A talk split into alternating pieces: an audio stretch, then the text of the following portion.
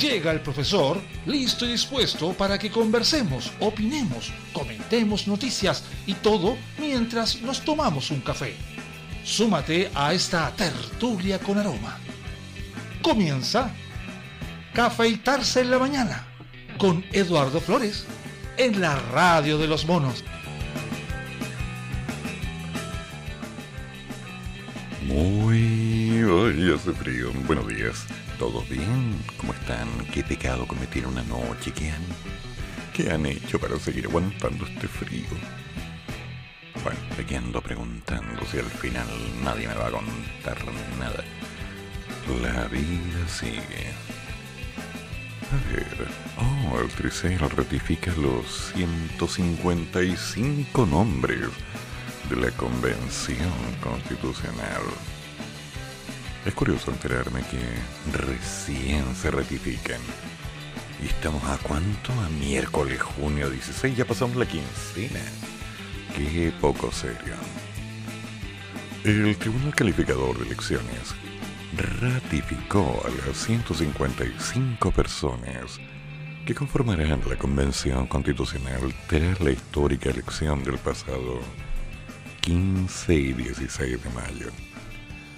El tribunal ha arribado a la convicción de que la votación nacional para elegir a los convencionales constituyentes está libre de vicios de trascendencia y goza de la legalidad suficiente para declararlo válido. Asimismo, la sentencia señala que se recibieron 12 reclamos electorales, los cuales se tramitaron, pero cuyas sentencias se mantuvieron según la votación calificada e incorporada en el escrutinio general.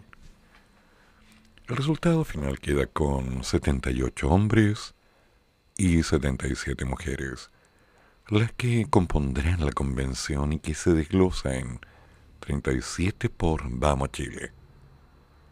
¿Ya? Perdón, pero no entendí. 37 por Vamos Chile. ¿En serio? 25 por apruebo, 11 por independientes no neutrales, 28 por apruebo dignidad, 26 de la lista del pueblo, 11 independientes, oh, perdón, otros independientes, y 17 pertenecientes a pueblos originarios. Es ahí donde tengo el conflicto. No se había mencionado por casualidad de que todas las personas que estarían trabajando en la línea de la nueva Carta Magna serían personas independientes de una tendencia política, personas que no estarían relacionadas con ninguna línea. Puedo estar equivocado, pero lista del pueblo, independientes no neutrales, vamos por Chile. ¿Cuál es la idea? Nunca lo entendí. De hecho, algunos ya saben hace tiempo que yo no seguí con mi candidatura porque dije no. Cuando me vinieron a decir, te apoyamos, pero no dejes de firmar aquí. Porque si no firmaba, mm, mm, no podía hacer nada. Y dije, no. Pero bueno, el que ahora tiene tres días para comunicar la decisión al presidente Sebastián Piñera, el que tiene otros tres días para convocar mediante decreto a la primera sesión de la Convención Constitucional, la cual se desarrollará en las dependencias del ex Congreso Nacional en Santiago. ¿Sí? Tal como lo digo, el ex primer Congreso Nacional. ¿Te acuerdas dónde queda? Aquí en Santiago Centro. Como ya está definido quiénes serán los 155 convencionales que redactarán la nueva constitución, Ahora ya solamente queda preparar las mesas, armar el grupo de trabajo y juntarnos a hacer cosas. Aunque todavía debo decir que me incomoda que no he tenido muchas cosas claras respecto a las buenas intenciones. Porque se habla de haremos lo que queremos, nosotros tenemos la carta, nosotros sabemos lo que hacemos, no nos digan lo que tenemos que hacer rechazamos esta propuesta, estamos en contra de esta, estamos apoyando aquí. No me queda claro si algunos de los constituyentes están aprovechando esta curiosa herramienta llamada la oportunidad para hacer una carrera política, para simplemente hacerse notar, o no es nada más que parte del clásico show mediático cual un grupo de personas se van a reunir, algunos van a trabajar, otros van a reclamar, y a la larga, varios simplemente van a cobrar un sueldo por decir, hola, yo estoy aquí, págame. Espero que no. Me habría gustado pensar que las personas relacionadas con esto trabajarían con un sueldo base, menor, un sueldo más cercano a lo que todos podríamos aspirar. En vez de dos palos y medio, un palo, no sería malo. Pero, bueno, ¿quién soy yo para decir eso? Al fin y al cabo, yo pienso que las cosas valen por su propio peso. ¿O no? Sí. Lo que vale es el trabajo. Y el dinero que uno recibe va de la mano por lo que uno hace. Consecuencias. Acción y reacción.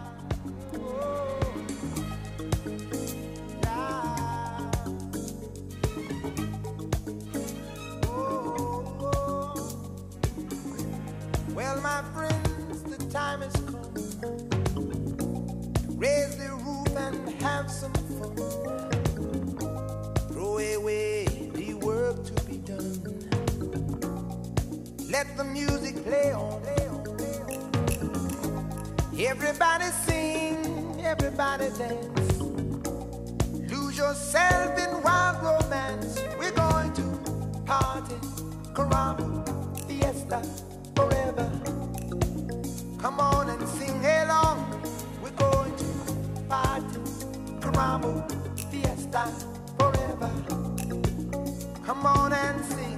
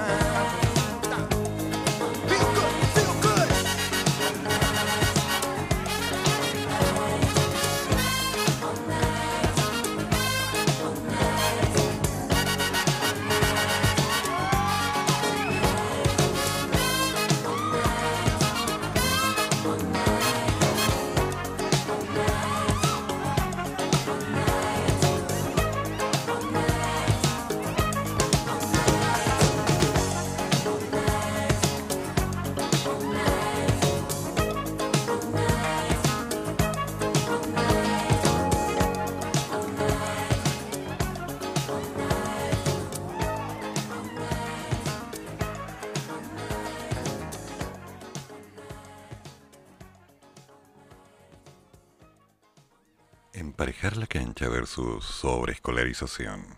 Los argumentos a favor y en contra del proyecto de kinder obligatorio. La iniciativa del Ejecutivo fue rechazada el lunes en comisión mixta. La senadora Yana Proboste, que votó en contra, sostuvo que era un buen titular con un mal contenido, ya que ponía barreras de acceso a la educación básica, escolarizando erróneamente la educación inicial. Así como en 1920 el expresidente Sanfuentes estableció la instrucción primaria obligatoria de cuatro años, fue en el 65 que el expresidente Frei Montalva hizo lo mismo con la educación básica de ocho años. En el año 2003 el expresidente Lagos instauró la educación media obligatoria. Hoy quiero anunciar que enviaré a este Congreso una reforma constitucional que establece el kinder obligatorio para todos los niños del país. Con estas palabras pronunciadas durante la cuenta pública en el año 2013, el presidente Sebastián Piñera anunciaba la obligatoriedad del último nivel preescolar, aumentando a 13 años la enseñanza obligatoria en el país. Un anunciado que en ese momento tuvo un amplio respaldo y ese mismo año el Congreso aprobó la reforma constitucional que estableció el kinder obligatorio. No obstante, para que eso se materializara, se debía contar con una ley que fue enviada por el Ejecutivo y que se aprobó con unanimidad en la Cámara de Diputados. Sin embargo, en el Senado tuvo un revés, ya que se rechazaron los aspectos centrales de la iniciativa y este lunes la comisión mixta le dio un nuevo golpe al proyecto que ahora está a punto de perderse. Solo quedaría la opción de un veto presidencial. Pero, ¿por qué una iniciativa que concitó un amplio respaldo terminó siendo rechazada por el Congreso? La senadora Proboste dijo, más bien, fue uno de los seis legisladores de la oposición que votó en contra del proyecto en la comisión mixta. La parlamentaria publicó en su cuenta de Twitter que el proyecto era un buen titular con un mal contenido, ya que lejos de asegurar que el kinder a los niños de Chile ponía barreras al acceso a la educación básica, escolarizando inicialmente ay, ay, ay, en forma errónea la educación inicial. Mm. Cuando se conoce la realidad en los diversos territorios del país, se extiende que exigir el kinder a los niños y niñas que viven alejados de centros urbanos, que cuentan con jardines, es condenarlos a quedar fuera del sistema. Señora Yasna, por favor, no lea entre medio de las cosas cosas que no son. En la misma línea, el senador Jaime Quintana dijo al Mercurio que actualmente hay un 4% de apoderados que no envían a sus niños al kinder, pero hay que entender las razones por lo que eso ocurre. Eso responde fundamentalmente a sectores muy apartados, territorios de la alta cordillera en donde no hay ninguna posibilidad de enviar a los niños a un kinder, porque sencillamente no hay kinder. Si alguien cree que porque tenemos la opción de poner en ley lo que ahora es obligatorio a la gente, esto va a ocurrir, es no entender lo que pasa en el país eso es no entender los contextos de la pandemia. Creo que la tarea hoy día es otra. Es como recuperamos la matrícula. Mm. Y eso es mal dialogar. A ver, cuidado. Creo que hay problemas con conceptos. La educación inicial forma parte de todos los elementos que construyen las nociones del lenguaje e interpretación entregando herramientas que no son solo académicas, sino que además formativas en la línea personal de desarrollo de los niños. Trabajo en equipo, trabajo colaborativo, condiciones de personalidad, muchos elementos complementativos. No es solo aprender a leer y escribir, no es solo conocer los primeros números y los primeros elementos de conteo. Que una persona tenga las primeras nociones para aprender es el preámbulo a un universo. Y esto debe ser universal. Tal vez la señora Proboste está viendo líneas concretas que yo puedo entender, pero que no necesariamente voy a compartir. kinder obligatorio involucra que si los niños llegan a un primero básico, deben tener ya algunas conductas para empezar a aprovechar. De otra forma, no next. Hay que entregar esas herramientas. Siempre hay que entregarlas. Si vamos a hablar que algunos sí y que algunos no, estamos perdiendo el tiempo. El objetivo es que todos sí, tal como lo digo, todos sí. Y si en algún momento algún niño está carente de estos recursos, hay que encontrar la manera de dárselos, ya sea a través de los medios, radio, televisión, lo que sea. No hay kinder, hay que trabajar en kinder. No hay buenos formadores iniciales, hay que formar a estos formadores iniciales. No hay recursos, hay que trabajar esos recursos. Si queremos un cambio, damas y caballeros, hay que partir de ahí. Lo siento mucho, puedo leer las noticias, pero cuando se habla de educación va a ser imposible que yo guarde un silencio, porque los niños son primero. Y no se trata de aumentar la escolarización y volver a los colegios. Se trata de que los niños reciban instrucción, capacitación, educación, un conjunto de elementos que les permitan seguir y crecer. Es así de simple. No es entrenamiento, es escuela. Y una escuela necesita buenos profesores. Vamos a seguir con esta noticia.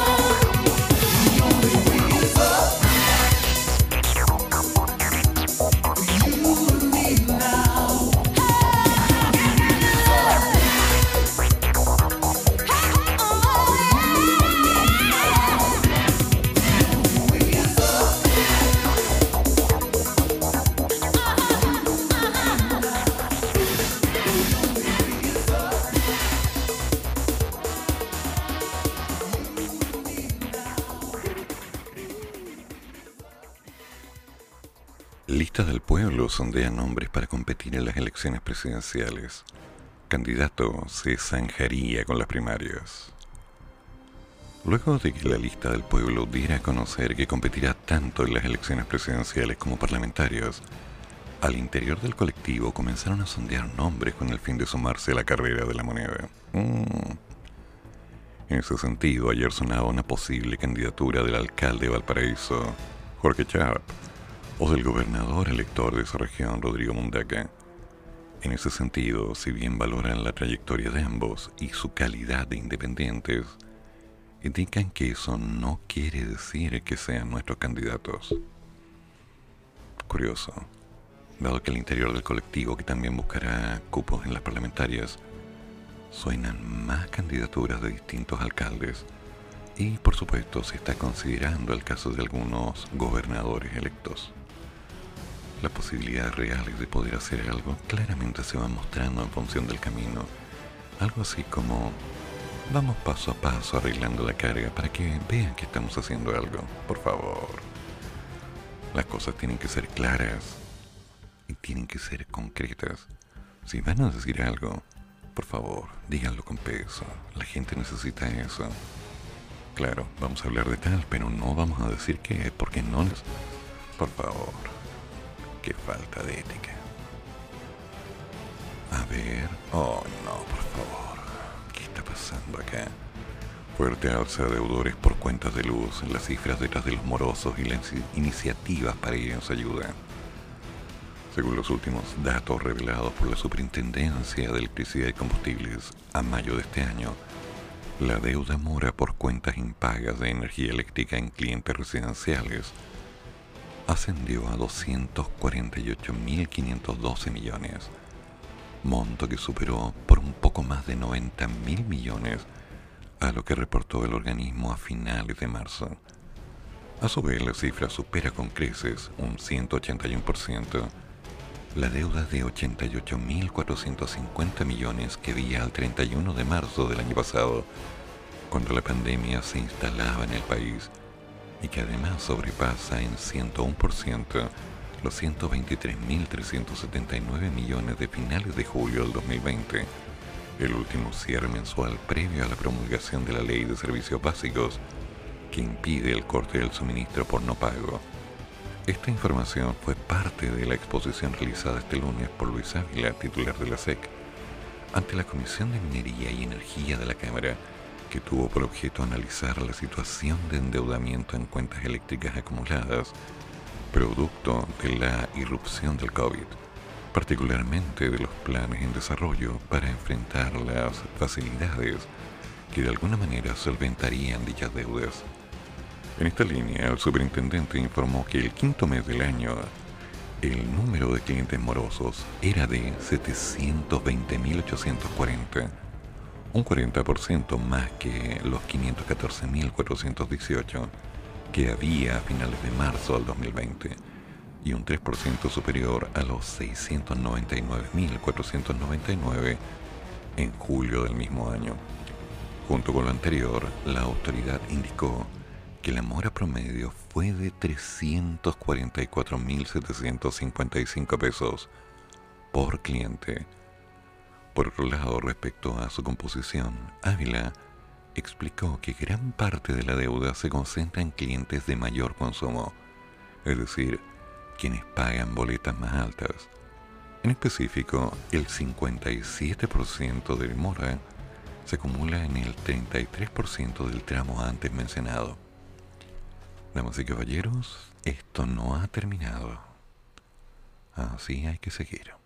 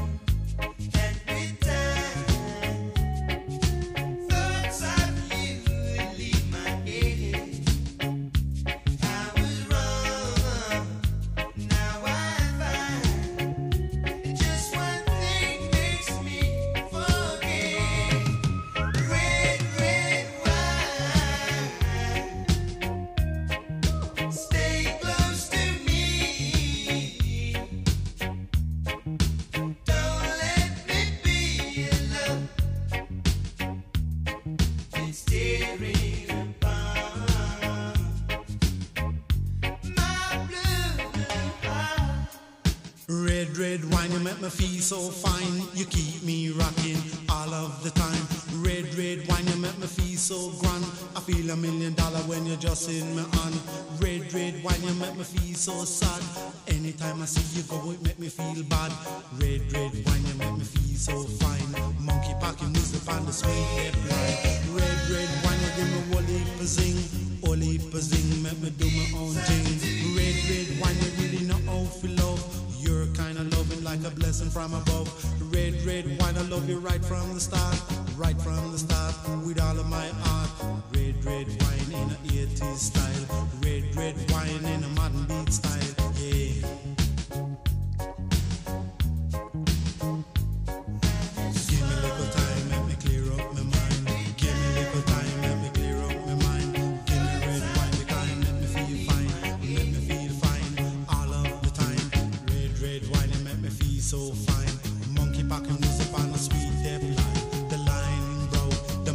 get your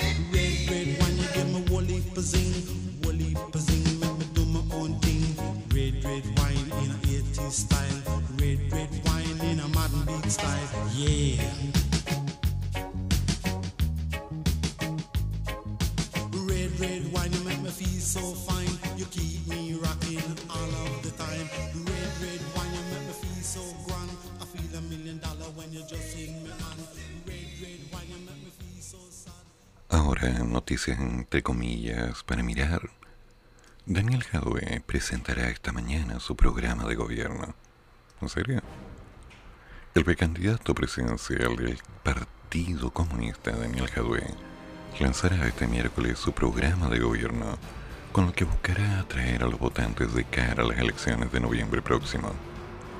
El alcalde de Recoleta aclaró a través de las redes sociales que no es una versión terminada del programa y existirá la posibilidad para que los interesados en participar en la redacción final del documento se puedan sumar.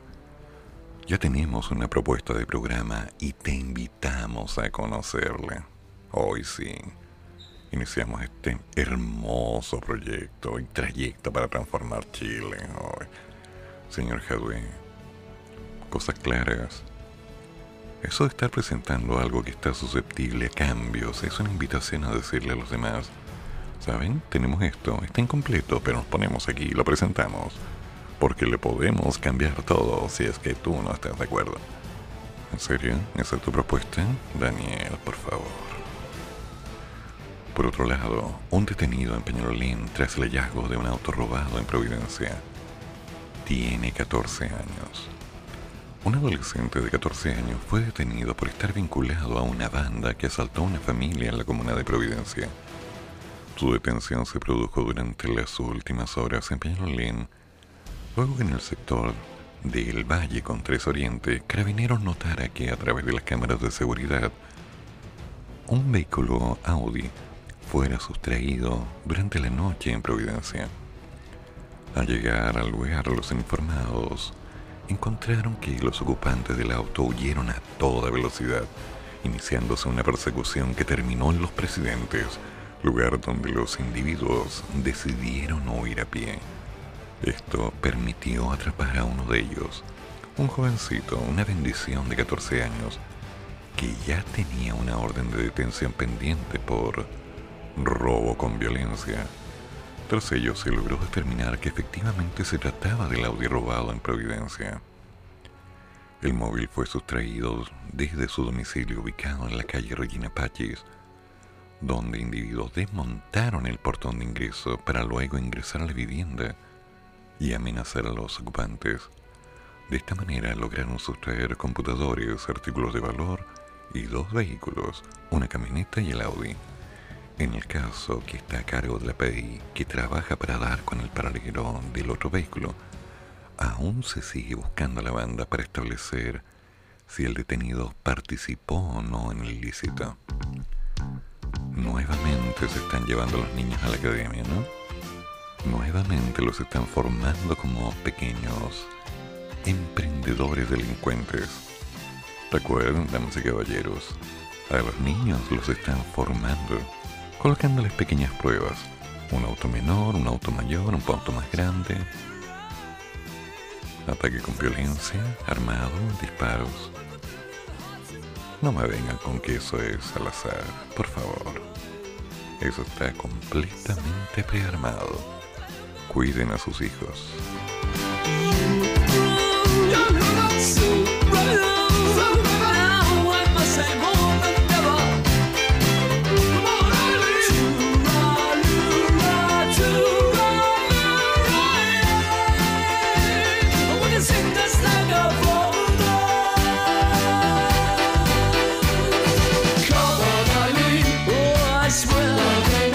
God this morning.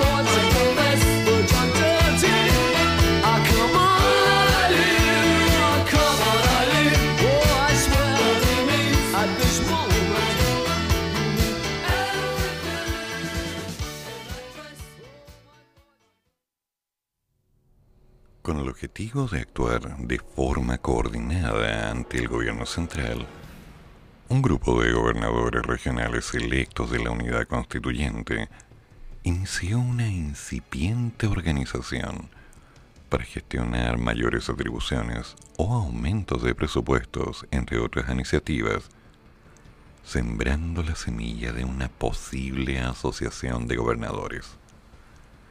El primero en plantear la idea fue el ganador de la región metropolitana, Claudio Rego, quien tras su triunfo afirmó que, sin duda alguna, nos coordinaremos con los demás gobernadores electos para gestionar más atribuciones y presupuestos.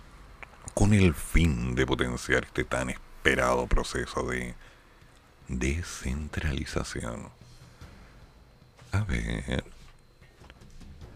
En esa línea, el demócrata cristiano aseguró que ya había hablado con algunos de sus pares, todos correligionarios suyos, Patricio Vallespín de los Lagos, Andrea Mallicías de Aysén y Rodrigo Díaz del Biobío, quien rescató la propuesta asegurando que hay un desafío que es constituir una asociación nacional de gobernadores regionales. Ah. Según comentó el nuevo gobernador penquista, la idea es tener un poder que dialogue con el actual gobierno, con los candidatos a presidente del nuevo poder ejecutivo que escogeremos a final de año, y también con el órgano constituyente, con miras a plasmar lo que múltiples organizaciones internacionales nos han dicho. ¿Ya? La idea tuvo apoyo más allá de los límites de la DC y la UC, ya que el gobernador electo de Tarapacá, miembro del Frente Amplio, José Miguel Carvajal, de los comunes, aseguró a este medio que ve con buenos ojos la posibilidad de establecer una coordinación con sus pares sin importar las limitaciones políticas. Me parece que este proceso de descentralización requiere de la mayor generosidad y la colaboración entre distintos gobiernos regionales. Y por supuesto, voy a estar a disposición para poder colaborar y contribuir para que podamos generar algún tipo de asociatividad con cada uno de los gobernadores. ¿Qué está pasando? ¿Se de poder? Como que quieren hacer una jugada distinta en el tablero.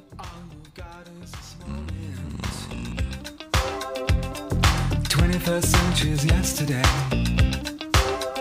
You can care all you want. Everybody does, yeah, that's okay. Yeah. So slide over here and give me a moment. Your moves are so raw. I've got to let you know. I've got to let you know.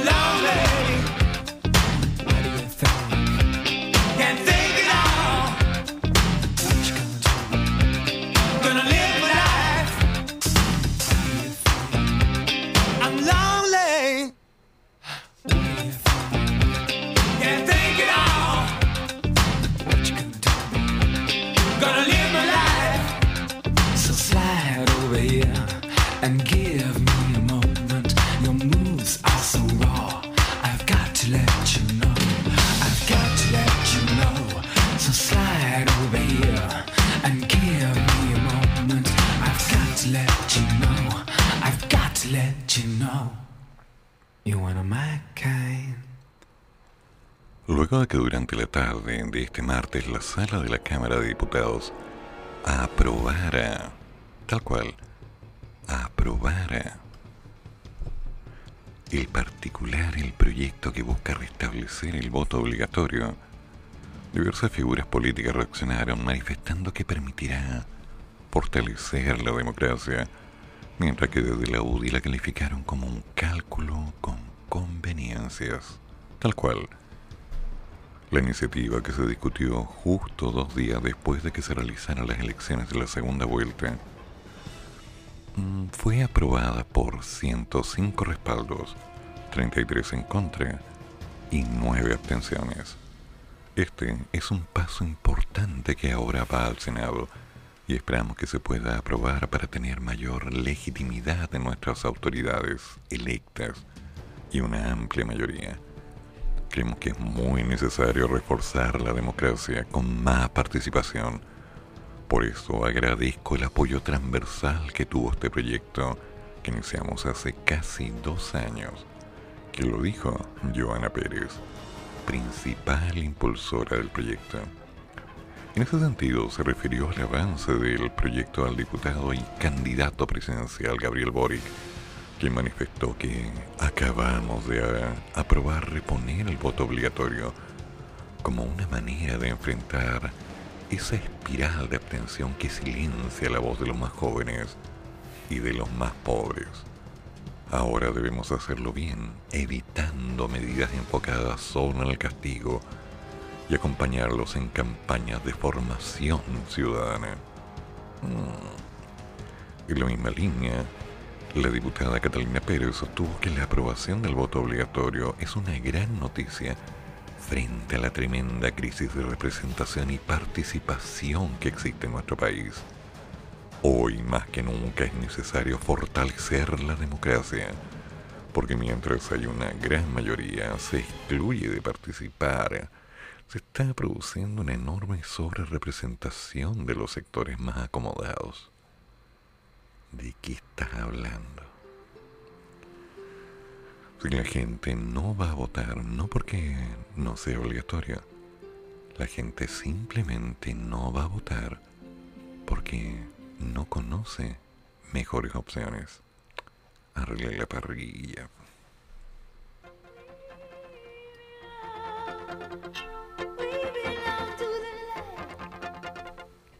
Many times I tried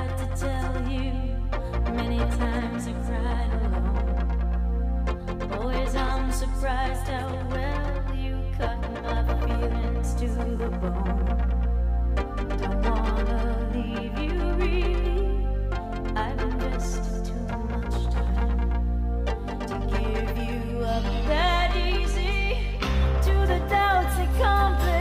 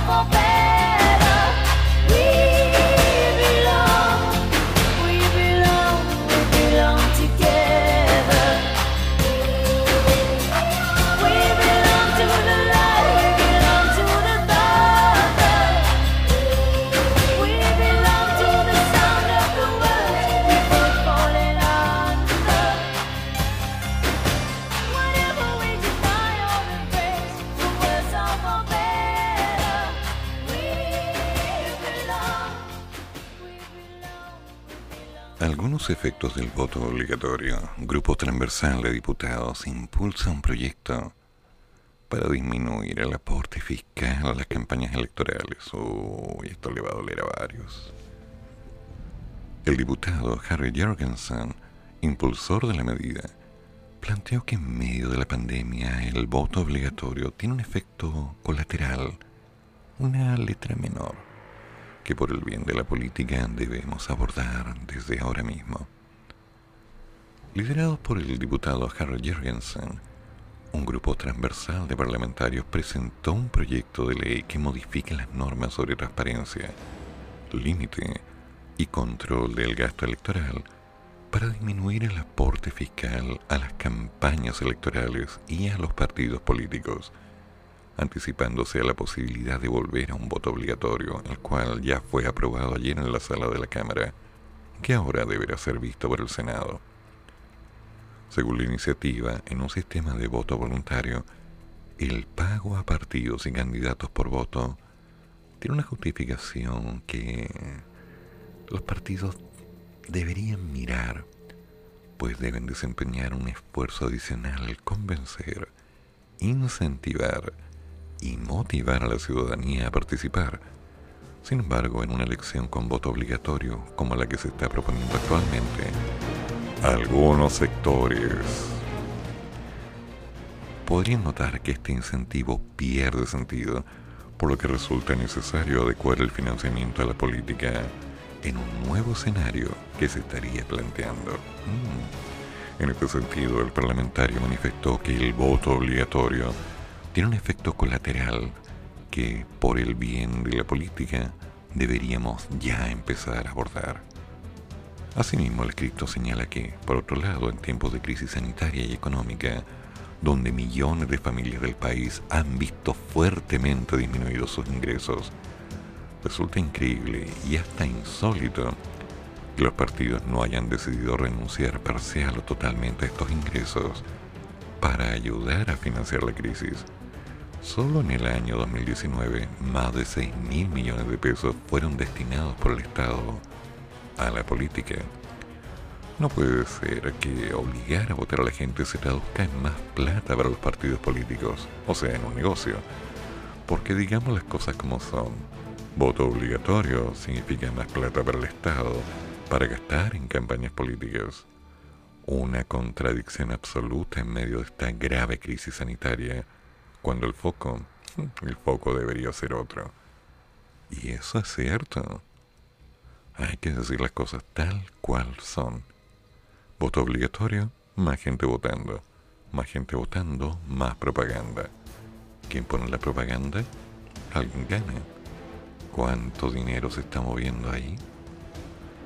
¿Acaso tiene algún sentido, sinceramente hablando, colocar tanta publicidad para seducir a los votantes bajo una línea a dos, tres, cinco semanas de las elecciones?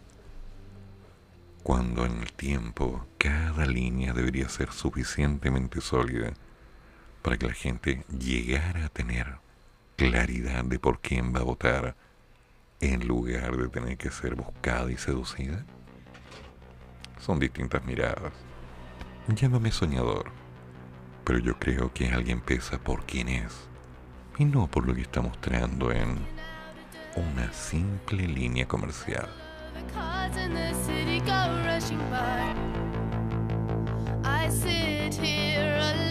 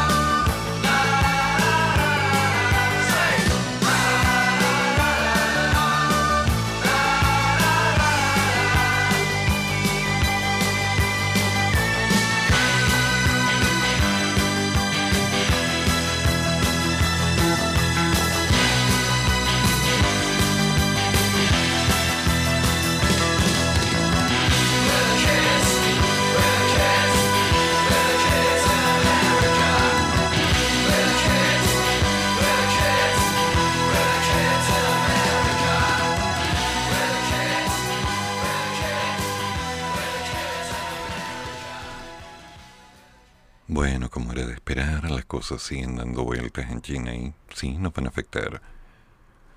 China anunció el miércoles planes para liberar metales industriales de sus reservas nacionales para frenar los precios de las materias primas, en lo que según analistas podría ser el primer movimiento de este tipo en una década por parte del principal consumidor mundial de metales.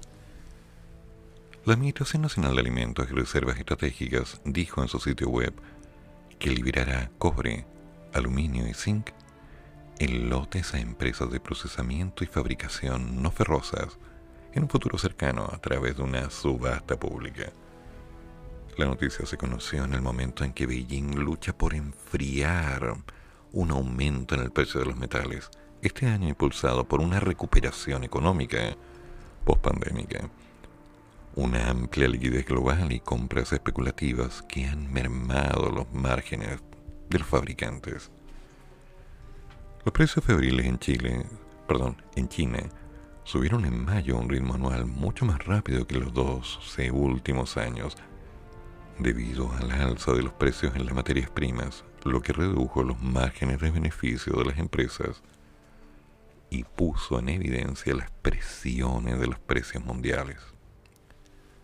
Mientras la especulación rondaba en torno a la decisión, antes de que fuera confirmada por el gobierno, Citi dijo en una nota el lunes que podría ser parte de esfuerzos para tomar medidas energéticas contra los aumentos de precios de las materias primas mediante la gestión de las expectativas del mercado y disuadiendo a los espectadores más que una resolución de cualquier escasez de material físico. Citi indicó en un reporte que la última liberación de existencias estratégicas reportadas en China, que no incluyó cobre, fue en noviembre del 2010. La Casa de Análisis Estatal Antakei hizo paralelismo sobre el anuncio y lo ocurrido en el 2010. La mayoría de los metales básicos cotizó con fuerzas bajas, muy fuertes bajas en la sesión asiática del miércoles. El aluminio en Shanghái tocó su nivel más alto desde el, desde, el mayo del 2010, mientras que el zinc saltó a su nivel más alto en el 2007. Con una nueva caída, la tercera consecutiva, este miércoles, cerró el precio del cobre en la Bolsa de Metales de Londres. El commodity anotó un retroceso de 0,47 al transarse en 4.31 dólares la libra frente a los 4.33 del martes. El dólar está bajando. ¿Nos afecta? Oh, sí.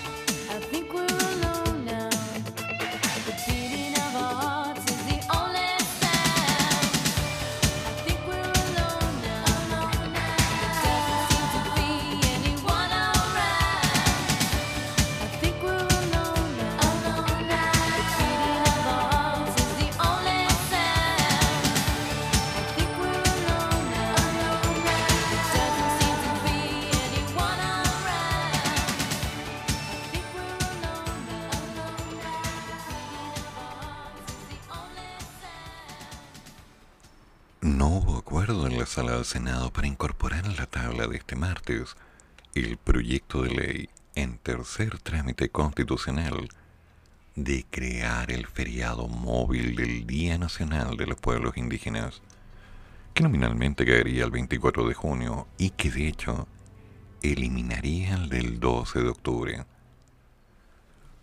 Si esta fórmula aprobada ayer en una comisión mixta y que tiene el patrocinio del gobierno es respaldada esta misma semana por la Cámara Alta y luego la Cámara Baja, este año sería feriado el próximo lunes 21 de junio, justamente por ser móvil, y se mantiene el del lunes siguiente, 28 de junio, que corresponde a San Pedro y San Pablo originalmente el día 29, pero que ya sabemos, también es móvil. Así se producirían dos fines de semana largos de día lunes, lo que claramente algunos ya saben no se repetiría hasta el 2026, ya que el 2022, por ejemplo, tiene ambos feriados que coincidirían con el lunes 27. Pero si el Congreso aprueba la iniciativa posterior a la fecha del feriado, este no se celebrará hasta el próximo año. Pero, como el texto regirá una vez publicado, se eliminará con efecto inmediato el feriado del 12 de octubre. Mm, ¿Qué dirá Colón?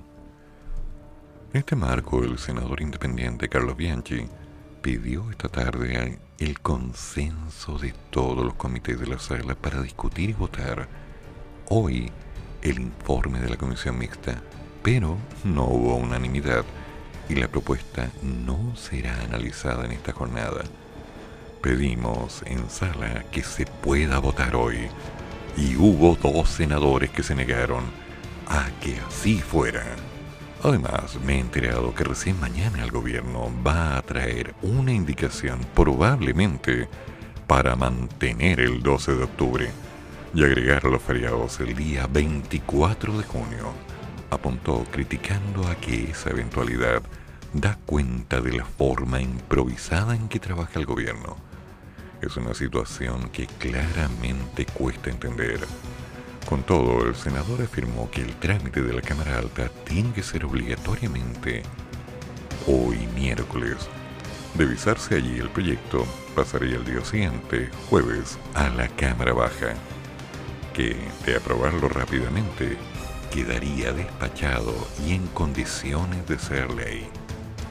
Se nos van las fiestas del 12 de octubre. ¿Se imaginan? Vamos a tener que cambiar las actividades del colegio. En vez de la pinta, la niña y la Santa María, los niños van a entender de una buena vez que hay un poquito más. No creo que se trate de cambiar los elementos históricos, pero creo que sería muy importante potenciar los elementos locales. Sí, ya lo he dicho antes, los niños en este país deberían además de aprender inglés, francés, alemán y no sé qué otro idioma, un poquito de mapudungun, un poquito de quechua, un poquito de aquellas cosas que le dan sentido a nuestro lenguaje natural. Y por qué no, dado que impedir no hay engaño, ¿cuál es el problema de que podamos colocar un poquito de latín y un poquito de griego? Sí. Ah, no, es que eso ya no se usa. Por favor, es cultura. Daño no te va a hacer. A ver, ¿qué está pasando acá? Mm, sí, esto merece ser leído una vez más. Gobernadores regionales plantearon preocupación por las bajas atribuciones en reunión con mesa del Senado. Los 16 gobernadores regionales electos sostuvieron una reunión con la mesa del Senado durante la mañana de este martes, oportunidad en que manifestaron su preocupación por la baja cantidad de atribuciones existentes pidiendo liderar emergencias y poder acceder a crear oportunidades de inversión en sus zonas. En la cita, el gobernador electo de los lagos, Patricio Vallespín, lamentó que si un gobernador regional electo por los ciudadanos ni siquiera puede coordinar el proceso de manejo de la inversión en los territorios y lo hace el delegado presidencial, es un contrasentido casi inaceptable Por su parte, Luciano Rivas, el único gobernador oficialista correspondiente a la Araucanía, planteó que es un tema que tenemos nosotros también que poder liderar desde el gobierno regional. Hay cosas que son muy importantes, como por ejemplo lo que pueden ser procesos de atracción de inversiones que necesitamos. También una reestructuración desde el punto de vista de cómo el- desde el gobierno regional podemos hacer una mayor atracción de inversiones. Bueno, hay que definir, porque los roles estaban claros cuando se dieron las primeras líneas. ¿Qué, cómo y para qué? ¿De qué manera se estaban ordenando? ¿Qué es lo que iban a hacer? Estas son las ofertas del cargo. De aquí vamos a construir, pero estas son las ofertas del cargo. Y no, insisten en pelear. Otro de los temas tratados en la cita fue la ley de rentas regionales, como comentó la representante de SEM, Andrea Macías, quien pidió que podamos ser parte de la discusión presupuestaria. No puede ser que no tengamos nada que decir. Por favor, si puedes decir lo que quieras. Pero lo que importa es lo que tienes que hacer, no lo que tienes que decir. Sorry, es la cruda realidad. Viene con un porcentaje a la baja, incluso en el funcionamiento, garantizando la misma cantidad de recursos que se utilizó para este año 2021, sino que viene con un presupuesto en funcionamiento.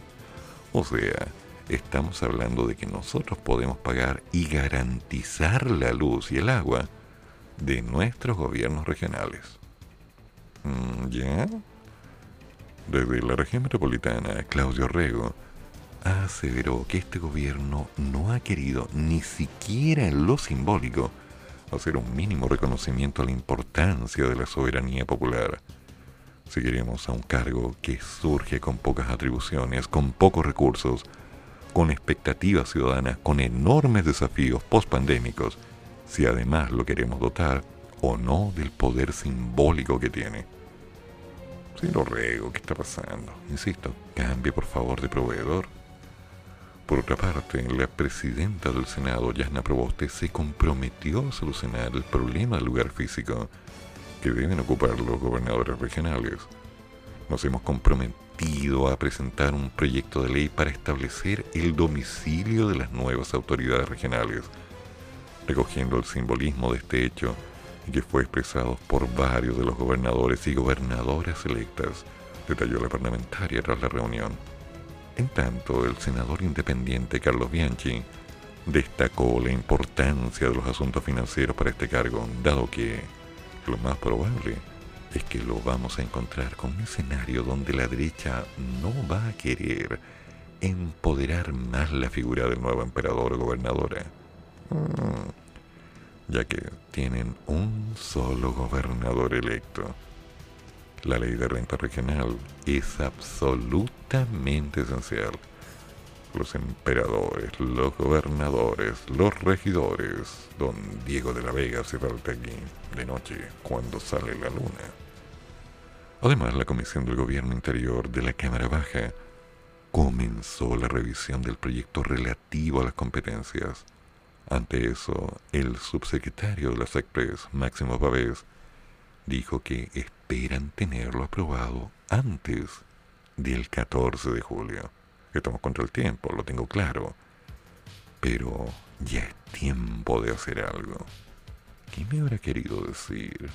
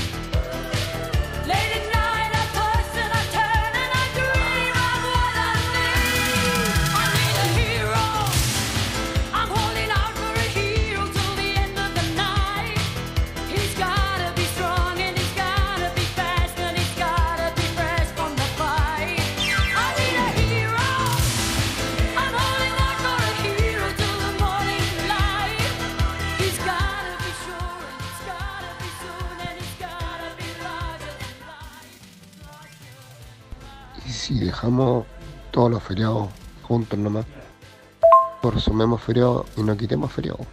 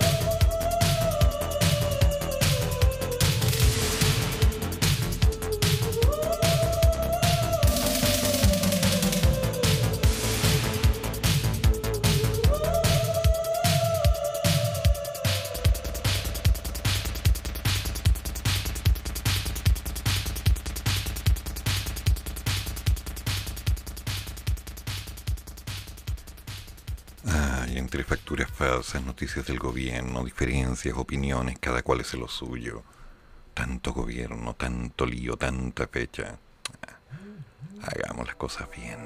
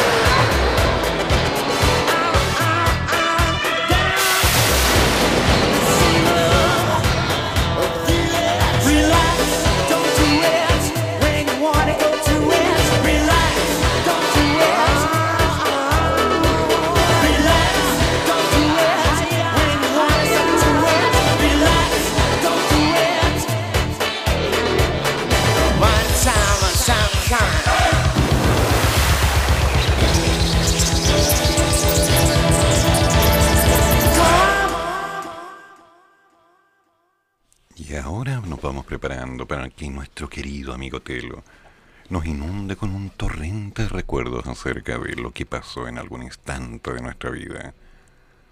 Teleseries en el tiempo, ¿cuál te gustó? ¿O cuál recuerdas más? ¿Qué actor o qué actriz destacas? ¿O simplemente no las veías? ¿O dejaste de ver? Tus culebrones en radio, monos con navaja, una radio con cebolla. Vamos a ver qué pasa. Y no lo olviden, porque más tarde, como tiene que ser, nos vamos con todo música internacional, siempre, para posteriormente tener a Icy Rocks. A ver, me perdí. Hoy día va todo música o no va todo música. Va Icy Rocks, Deportes X y me hace tanto bien. Hoy es miércoles y la vida continúa. Eso es lo que importa, no nos vamos a detener. Ahora hay un temita que me tiene como intrigado aquí. Porque no me quedó muy claro hacia dónde va esto. Hay algunas facturas falsas o predios fantasmas como dos forestales que estafaron al fisco por 5.100 millones. Fue el Servicio de Impuestos Internos quien descubrió un aceitado engranaje montado por dos forestales para falsificar facturas y cobrar dinero del fisco. Para ello usaron testaferros que rengueaban por distintas rutas de la región del Biobío, portando millones y millones de pesos en efectivo para concretar los delitos tributarios. A veces los dejaban en pequeñas cajitas. Hoy incluso se sospecha de una fachada para ocultar el robo de madera en la golpeada provincia de Arauco. Y esto es solo el principio, porque existe una segunda etapa que vincula a los ejecutivos de las compañías madereras, innovaciones forestales y los acacios SPA con un perjuicio a las arcas estatales que por ahora está llegando a los 5.100 millones de pesos. En esta historia confluyen predios fantasmas, empresarios de Santa Ham de Santiago y, como corolario, un ex canciller austríaco. Un mix que empieza recién a desentramarse. La historia de la unidad de investigación ha entrado a ser terreno. Con roles falsos, facturas falsas. La historia va así. En su investigación, el Servicio de Impuestos determinó que Eduardo Ugarte Roncer, gerente general de Innovaciones Forestales, y Renato Pinto Delgado, hasta entonces gerente de Administración y Finanzas de la misma compañía y hombre de confianza de Ugarte, montaron una comercialización de madera en la que se traspasó falso crédito fiscal por varios miles de millones de pesos. En buenas cuentas, el crédito fiscal es el monto que una empresa paga por concepto de IVA al adquirir un producto o un insumo. Al ser el IVA un impuesto que solo se cancela por parte del consumidor final, las empresas pueden recuperar dichos dineros ante el Estado al momento de realizar la reventa mediante una declaración. Sin embargo, en este caso particular, el Servicio de Impuestos Internos descubrió que dichas facturas se giran por testaferros o palos blancos de ambas forestales. También se detectó la inclusión de roles de evalúo fiscal simulados. Toda factura debe incluir la identificación de los predios desde donde se extrajo la madera, de modo de no darle trazabilidad, más bien, de modo de darle trazabilidad y evitar, entre otros inconvenientes, la transacción de madera robada. De acuerdo al escrito del Servicio de Impuestos Internos, los roles presentados por ambas empresas investigadas eran directamente falsos. Puro cuento, tal cual. Por último, según fuentes consultadas por la unidad de investigación, se abren dos opciones. Las transacciones en realidad nunca se realizaron y se fingieron para apropiarse del crédito fiscal. O bien, se comercializó madera de dudosa procedencia y peor moralidad que posiblemente era robada. Así las cosas, la investigación del Servicio de Impuestos Internos detectó una cadena de engaños compuesta por al menos tres eslabones, En el primero se encuentran los testaferros, palos blancos o facilitadores, es decir, personas que eran captadas por las empresas para emitir facturas falsas que daban cuenta de supuestas ventas de madera a la forestal Los Acacios. El listado es extenso. Entre ellos aparecen personeros de otras firmas ligadas al rubro. Carlos Cigaroa Regada, representante legal de Forestal Raval. Olga Troncoso Parra, representante legal de la constructora y comercializadora Madesur. Además de Juan Soto Hernández y Rodrigo Soto Galvez, ambos representantes legales de Medecar. En la misma situación están otras personas naturales como Esteban Borges Fuente Alba, Francisco Martínez, Mónica Rebolledo Ramírez, Daniel Fuente Alba Ferreira y Robinson Cisterna Ormeño. En el segundo escalafón aparecen Forestal Los Acacios, representada por el criado Renato Pinto Delgado. Según se le acusa, era quien recibía las facturas falsas de los falsos proveedores o testaferros y luego vendía el 100% de sus supuestas compras a innovaciones forestales. De acuerdo a lo establecido en la investigación, las facturas emitidas por los acacios adolecían de los mismos vicios que las de sus supuestos proveedores, es decir, también eran falsas. En ese eslabón además aparece el nombre de Luis Dagoberto Troncoso Parra, quien pese a no emitir ni declarar facturas, jugó un rol fundamental.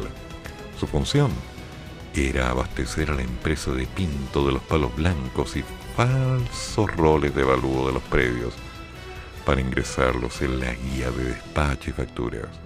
Ambos documentos, como se dijo, eran fundamentales para saber de dónde se extraía la madera.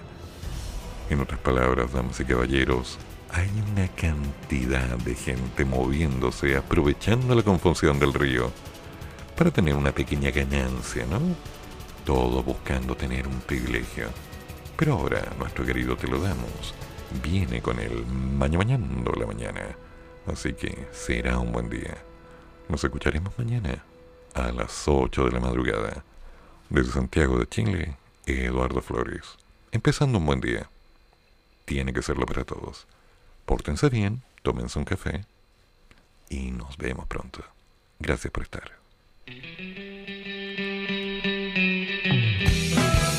Termina el programa, pero sigue el café. Y el profesor ya volverá para otra vez cafeitarse en la mañana, aquí, en la radio de los monos.